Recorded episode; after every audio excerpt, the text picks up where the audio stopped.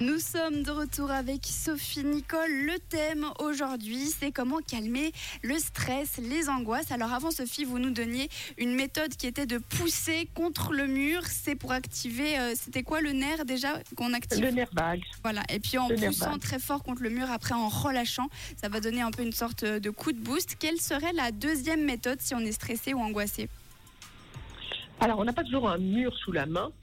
Donc, euh, la deuxième méthode, il suffit de mettre votre pouce dans vos deux mains. Chaque, euh, chaque côté de vos mains, vous mettez le pouce à l'intérieur, vous fermez, que ça fait comme un point fermé, comme ça. D'accord. Et puis, vous allez inspirer profondément. Vous allez bloquer votre respiration et vous allez contracter tous vos muscles. Tout ce que vous pouvez contracter, les pieds, les fesses, euh, les épaules, la mâchoire, tout, tout, tout, tout, tout. Vous serrez vos muscles le plus fort possible et vous tenez votre respiration le plus longtemps possible.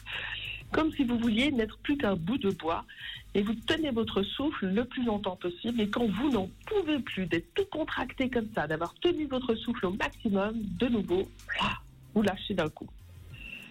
Alors là, je vous conseille d'avoir une chaise derrière vous, hein, parce que ça peut très souvent vous faire euh, tourner la tête et voir des petites mouches comme ça.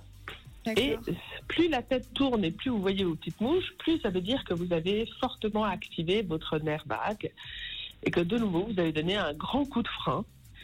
Et vous verrez, pour les gens qui se sentent très fortement en colère ou tout d'un coup complètement angoissés ou complètement très très tristes, vous verrez que ça produit immédiatement un changement à l'intérieur de vous.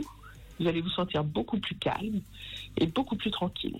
Donc ça, on peut le faire qu'on soit adulte ou ado. L'idée, c'est tout simplement Exact. de relâcher la pression. Exactement. Pour relâcher la pression interne, quand vous êtes trop envahi émotionnellement, alors vous n'êtes pas obligé d'attendre un état d'envahissement émotionnel important. hein. On peut l'utiliser à tous les stades, en fait. hein. Mais quand on se sent pas bien, voilà, on contracte tout.